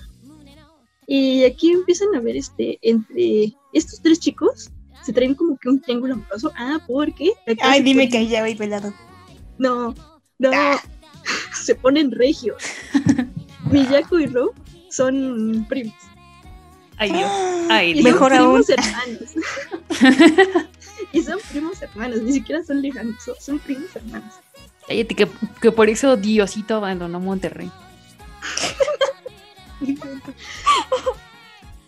Pero bueno, ese es el triángulo amoroso que hay. Y Junpei empieza a conocer más a. Se da cuenta que Ro literalmente es un monstruo. O sea, él es un monstruo en. Y se expresa más, se ve más, porque como que para una obra, no era escolar, era como de esos de talleres o festivales que hacen las escuelas de ballet.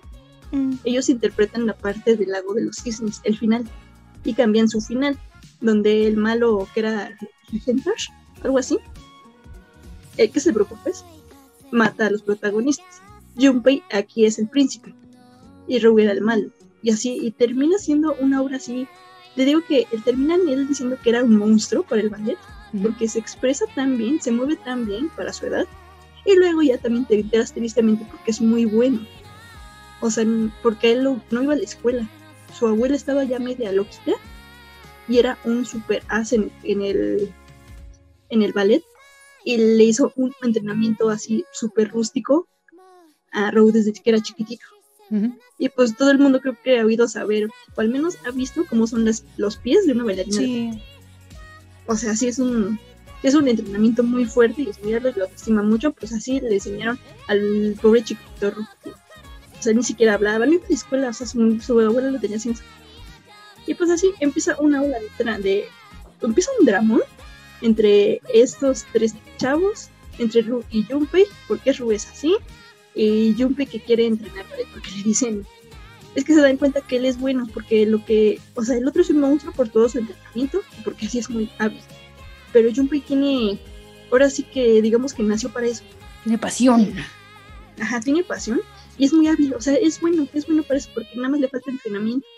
Y los dos van como que a un cursito a una super escuela de ballet. Y ya no digo más porque sí fue, creo que por eso les digo, tiene el drama, tiene música, tiene desde tríos amorosos, tiene muchísima drama en cada en la historia de cada quien y está muy bueno. O sea, y, las, Sí. y yo creo que Junpei cuando hace este entrenamiento es como, o sea, la mejor, es que aquí es raro porque va como que entre lo de entrenamiento, si es deporte o es arte. Porque al menos él es como que un trabajo individual lo que está haciendo, es como que un esfuerzo individual, por eso no, a lo mejor no entraría como deportivo, ¿no? Que es como más trabajo en equipo.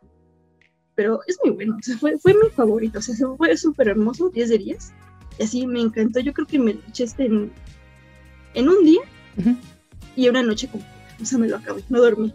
Yo, de hecho, no sé por qué a día de hoy se sigue teniendo la creencia popular de que el ballet es para personas delicadas, débiles, no sé qué. Si, si programa, película, serie o anime que toca ballet es un dramón, alguien termina apuñalado, alguien termina eh, con, con trauma, eh, con, con síndrome postraumático, hay una hay alguien que termina, no sé, en el loquero, hay una enemistad que trasciende al ballet, no sé, es que siempre hay como demasiada acción, sangre, sudor, lágrimas. No, y, a- y aparte agárrate, agárrate porque toda esta historia la ponen de fondo porque la pista principal que van a bailar es el lago de los cisnes. Uh, Ah, uy, no, no, no, ya sabemos es cómo termina Sí, eso. sí, He visto sí. suficiente eh, el cisne negro para saber cisne negro. cómo termina eso. Yo vi el cisne negro y Y mi experiencia de Yo solo puedo pensar en, en, en Los Simpson y en salta Bart, salta con todas tus fuerzas. Sí, sí, también. A mí está padre porque, o sea, ya sabemos que es un deporte. A lo mejor hubiera sido también muy interesante, o me hubiera gustado mucho que la protagonista fuera una mujer. Igual ver estas. que más bien sería como el cisne negro, ¿no? Todas estas, como el esfuerzo y todo lo que hace. Pero, pero hablan un hombre y este es un chavito, ah, porque aquí sí son chavitos. O sea, el de Ballroom y Yorokoso eran ya, chavos que van a salir de la prepa. No, y aquí están en, vienen este, en sus 13, 14 años. Y están, Mm. este, y están chiquitos, están muy chiquitos. Ya. Y aún así, le- y todavía le dicen que pues, ya está viejo. Porque él se esfuerza, pero le dicen, no, tú ya estás viejo para el ballet. Y pues está bien morrito, ¿no? O sea, chavitos sí. que lo mismo te hacen el pa de Wuré, que te apuñalan por el papel principal. Ándale. Sí. y no manches, estaban, si a alguien le interesa ver o no, o es que hay, hay un bailarín mexicano muy famoso, se llama Isaac Hernández, y así es Besto Bailarín Mexicano. Y está guau- guapo. Ahí tiene un cuerpazo. O sea, tienen unas piernotas los bailarines. Sí. Es que se, Sí. se necesita mucha fuerza porque además eh, hacen mucho como de cargar a las bailarinas. Y sí, pues una- mucho trabajo físico. Hay una parte bien graciosa en donde llega así, ya Junpei llega así bien decidido a decir, no, ya voy, ya me decidí, voy a dejar todos mis otros deportes porque quiero dedicarme al 100% todo el tiempo al ballet. Y llega así, en su ropa deportiva, rapado, porque viene bien decidido. Y lo, y lo primero que ve es que la muchacha lo, lo ve y lo regaña.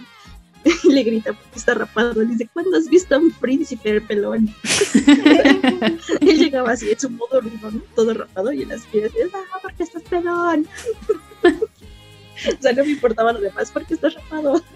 Sí, sí. Y ya, 10 de 10, vean, está preciosísimo. Pues sí, ya tienen en dónde escoger. Por favor, escúchenos a través de otros servicios de streaming. Si nos están escuchando en Spotify, pueden dirigirse a Google Podcast, a Apple Podcast. También ya estamos poniéndonos al corriente en YouTube. Síganos, suscríbanse a nuestro canal. Y estamos siendo todo un éxito en las redes sociales. Estamos en TikTok, en Instagram, en Facebook, que pronto, pronto, pronto anunciaremos una gran sorpresa para, para nuestros seguidores y para los que todavía no nos siguen en redes sociales. Así que quédense muy, muy atentos. Por lo pronto ha sido todo. Gracias, Mario Yos. Adiós. Gracias, Lucia. Adiós. Adiós. Adiós. El tiempo de friquear ha terminado. Ya puedes volver a decepcionar a tus padres durmiendo con tu Dakimakura cochinota. Ya métete Kudasai, el podcast tercermundista para gente con clase. Segunda temporada.